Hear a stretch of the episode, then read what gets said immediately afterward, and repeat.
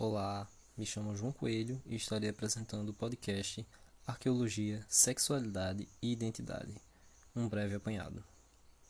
Bem, esse podcast ele é um trabalho é, apresentado como requisito para aprovação na disciplina de Arqueologia do Corpo, ministrada pelo professor Sérgio Monteiro na Universidade Federal de Pernambuco.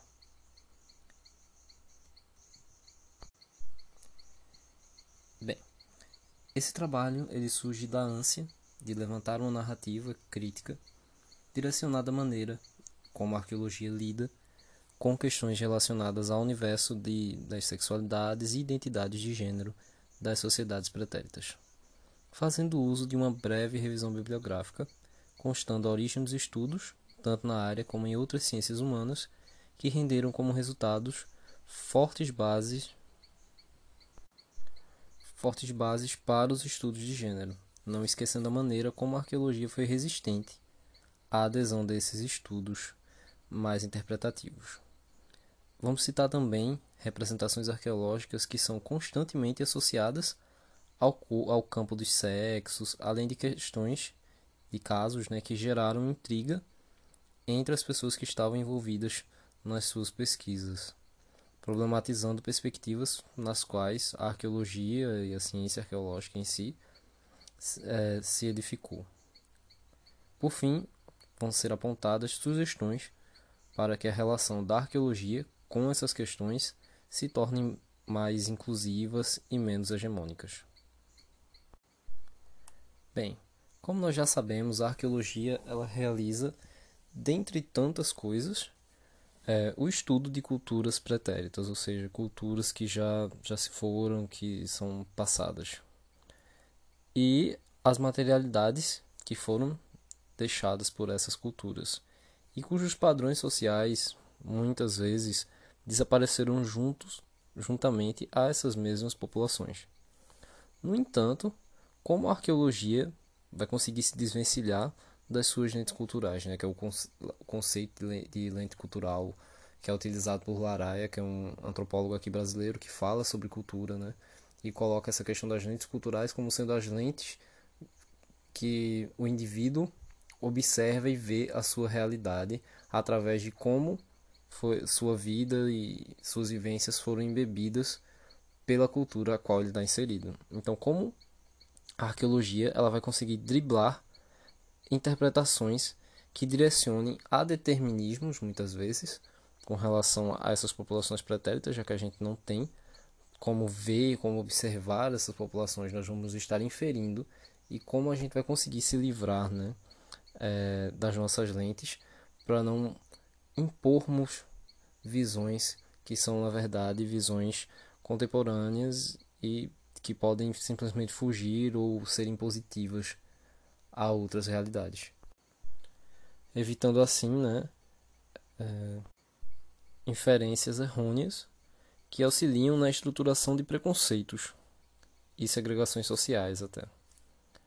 É, afinal, como, como nós lidamos, nós na ciência arqueológica lidamos com aspectos culturais muito friáveis. Quando falamos friáveis, falamos de aspectos, aspectos e de elementos que são muito fugazes, eles se desfazem com muita facilidade, são coisas muito sensíveis, que já existem há muito tempo.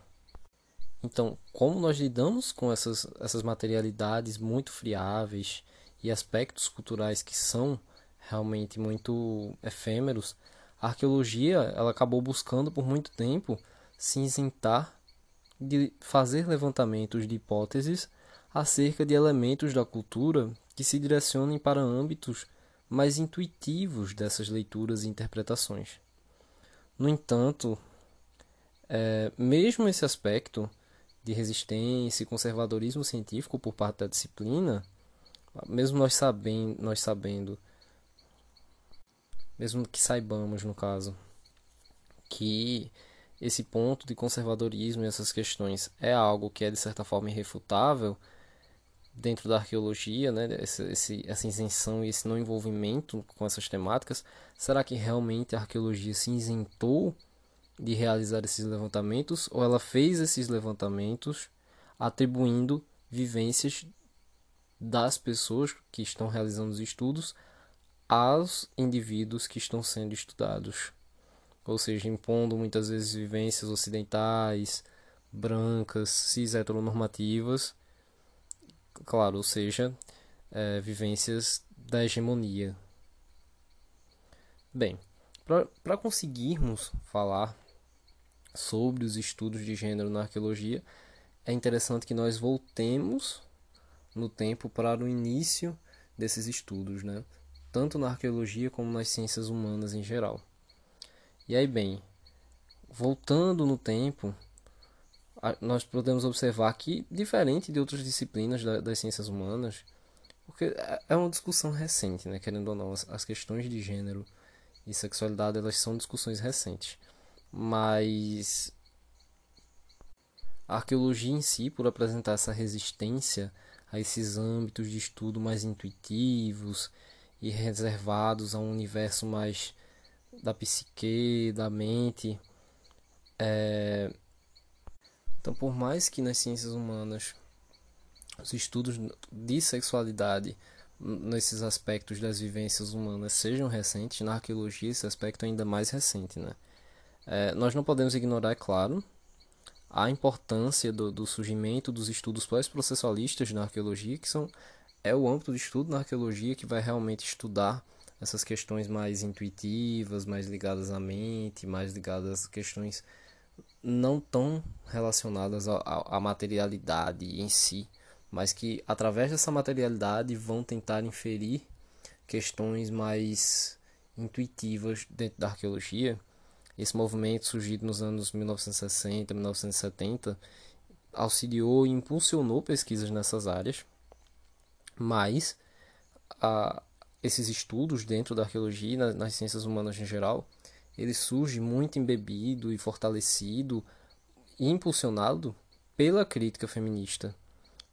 É, e aí esses apontamentos eles começam a ganhar voz e posteriormente eles vão se reiterar, os posicionamentos da, da crítica feminista vão se reiterar aos apontamentos levantados pela teoria queer.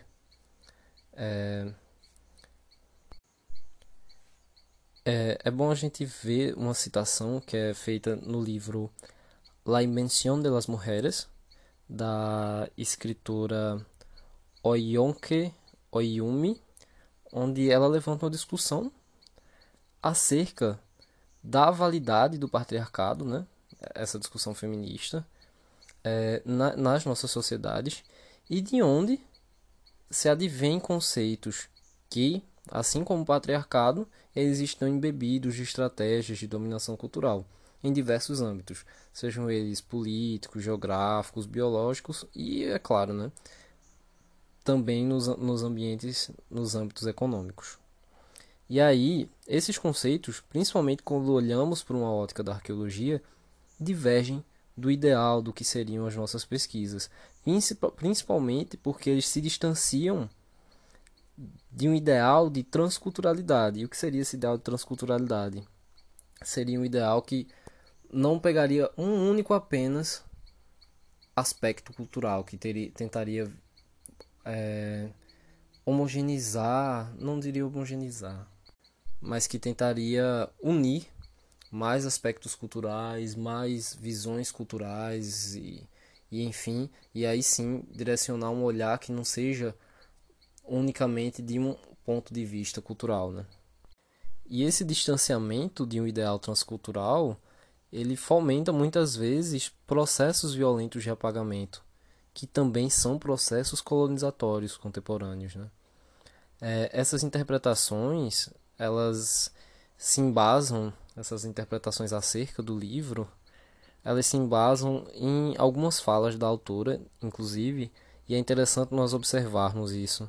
É, eu vou ler um trecho que ela fala, e que são trechos muito interessantes e muito sintéticos acerca do que nós estamos conversando. Ela cita que o gênero ele não era um princípio organizador na sociedade que ela estuda, que é a sociedade urubá, antes do processo de colonização realizado pelo Ocidente. Né? Não existia um sistema de gênero institucionalizado. E além disso, ela levanta um fator que é o gênero não ganhou importância nos estudos iorubá como um artefato da própria cultura, e sim porque a vida iorubá, passada e presente, ela passou a ser traduzida pelas lentes inglesas para conseguir caber no padrão ocidental de separação do corpo e da razão. Ou seja, essa implantação de uma vivência de gênero padronizada europeia é um apagamento colonizatório que infringe poder a corpos como estratégia de dominação, porém que não se sustenta por si só, como nós vamos ver mais adiante. Após esse apanhado inicial, é, a gente vem trazendo um outro ponto agora, fazendo um link com o que foi falado agora sobre a autora, que é a arqueologia e o binarismo, uma recolonização dos corpos. Então, de forma resumida, a crítica feminista ela começa a levantar essas contestações acerca de como a máquina social se comporta sobre os corpos. E já em 1949, a Simone de Beauvoir, uma das mentes propulsoras do movimento existencialista e posteriormente desencadeadora da segunda onda feminista, ela publica sua obra Le Dioxem Six, onde a mesma propõe, em contraponto às crenças biodeterministas, que a existência ela antecedia a essência. É aquela frase clássica que nós ouvimos sobre a Simone de Beauvoir, que é ninguém nasce mulher, que as pessoas sintetizam dessa forma, ninguém nasce mulher, torna-se mulher, né? Que, é, que antes de um levantamento como esse, de, um, de uma reflexão como essa, imagina-se as vivências, mesmo que dentro de um binarismo de macho e fêmea, masculino, fem, feminino, bem e mal, as coisas são é como se as coisas fossem muito fechadas, enquanto na verdade não. Quando na psicanálise a gente entende que cada indivíduo vai viver sua sexualidade, sua identidade de uma forma diferente, mesmo que essa pessoa esteja incluída no binarismo, mesmo que seja uma mulher que se identifique como mulher, que se identifique no, nos padrões binários, a vivência da feminilidade dela é diferente da vivência de feminilidade de outra mulher, porque são mentes que funcionam de forma independente.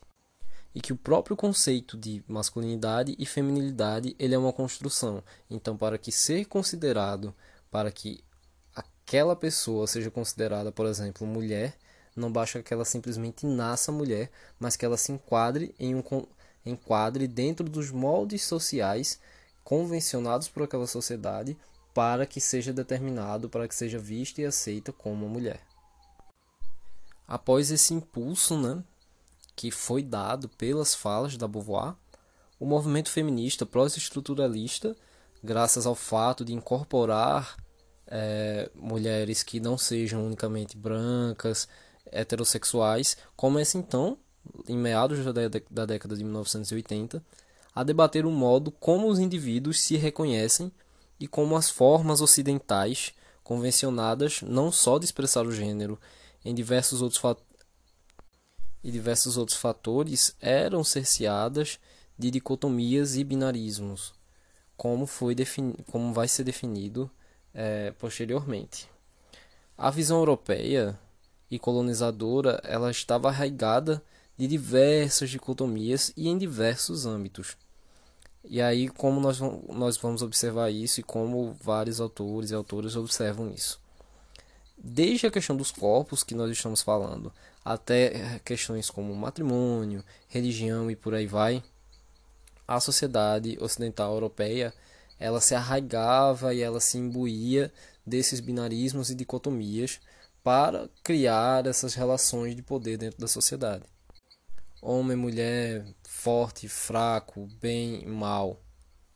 E aí, posteriormente, já recebendo influência das dessas correntes anteriormente citadas e bebendo fortemente da grandiosa obra de, Mich de Michel Foucault, surge, em meados dos anos 80, a teoria queer, ou do inglês, o queer theory. O, o queer ele é um termo é, em inglês que era usado para é, agredir, enfim, pessoas dos grupos LGBT, né? E essa teoria, ela fala sobre o gênero e ela sugere que a sexualidade e a identidade de gênero nas sociedades são, na verdade, construções, construtos, que não existem papéis sexuais e muito menos de identidade biodeterminados. Ninguém nasce de tal forma e está determinado a ser daquela forma. É, e esse conceito ele vai no contramão, né? ele escapa então de conceitos de que existem apenas dois gêneros e fazendo inclusive análises acerca desses conceitos binários, né? ressaltando o fato de que o próprio binarismo de gênero ele não se sustenta como nós falamos anteriormente. Afinal, quando se diz que numa sociedade só se pode existir uma dicotomia entre os sexos e orientações, ou seja, homem, mulher e por aí vai, é, se baseando fortemente e de maneira muito íntima com as questões de dimorfismo sexual e determinismo biológico, esquece que na própria genética e pela própria biologia existem corpos que biologicamente fogem desse conceito. Há exemplo de corpos intersexuais, que, como consequência desse apagamento social, ou, é, ou sofrem processos físicos violentos para se adequarem ao binarismo, ou têm sua existência simplesmente negada, objetificada e largada à margem. Contudo, a partir do que já foi levantado, infere-se que a arqueologia não pode resumir os corpos e identidades a visões colonizadoras. Afinal, esse fator contribui, né, atribui para a arqueologia um papel igualmente cruel e de apagamento das identidades e vivências em prol de uma, de uma hegemonia vigente, assim como já foi realizado e como já aconteceu nos diversos processos de colonização ao redor do mundo. Mas então, como a arqueologia faz essas representações e como isso se contrapõe é, com os levantamentos feitos inclusive pelos próprios indivíduos colonizadores que vieram ao Brasil. Bem, mesmo a origem da arqueologia brasileira estando intimamente atrelada à história, é, à, à ciência histórica, os estudos arqueológicos não costumam se dirigir aos indivíduos que são estudados, principalmente povos originários, povos indígenas, respeitando identidade, identidades que não sejam cis heteronormativas, inclusive na contramão do que foi deixado como registro no período de contato pelos invasores europeus com os nossos indígenas brasileiros. Fernandes, 2019, é, tem um livro onde ele faz um apanhado acerca dos levantamentos, das relações de poder com, da igreja, da coroa portuguesa, é, e como era essa relação deles acerca da sexualidade, principalmente com relação aos indígenas brasileiros, cria várias questões com relação a essas relações de poder, enfim, da religião entre si até, da igreja com a religião. E aí, nesses apanhados, traz vários levantamentos e analisa-os, esses levantamentos dos jesuítas, acerca dos comportamentos e das questões sexuais e de como eram vistas essas práticas dos indígenas pelos europeus. E aí ele cita um trecho onde ele fala: De todas as formas, a ordem natural das coisas entre os indígenas brasileiros estava invertida, era o que diziam os, os jesuítas. Eles diziam que aqui havia poligamia, nudez, incesto, o que eles chamam de luxúria e bebedeira em excesso. Essa bebedeira eles atribuem ao fato do, dos povos originários daqui fazerem a ingestão do cauim, né, que é uma bebida tradicional alcoólica daqui do Brasil, que os indígenas faziam através da fermentação da mandioca. E aí eles também enfatizam que o sodomita indígena era a epítome da inversão da natureza ideal europeia católica pré-moderna, porque eles simbolizavam o máximo da falta de autocontrole. Então, a arqueologia, de certo, ela seguiu moldes ocidentais e principalmente no que diz respeito à identificação de remanescentes ósseos, quando algumas das principais noções de medidas são relacionadas ao dimorfismo sexual. É algo que fora bastante prejudicial em algumas análises, é, principalmente com relação aos povos ameríndios. E aí é, é trazido um exemplo aqui.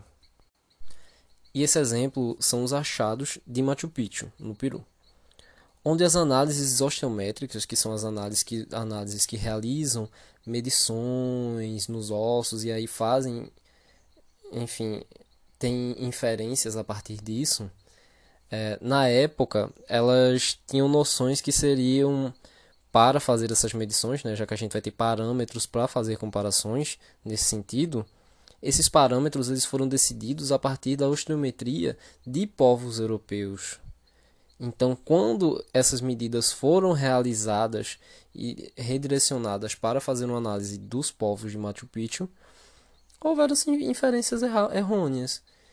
Imaginavam que fossem, nossa, são amazonas, o que são? Só são mulheres? Não, não, nós não estamos entendendo o que, está acontecendo aqui.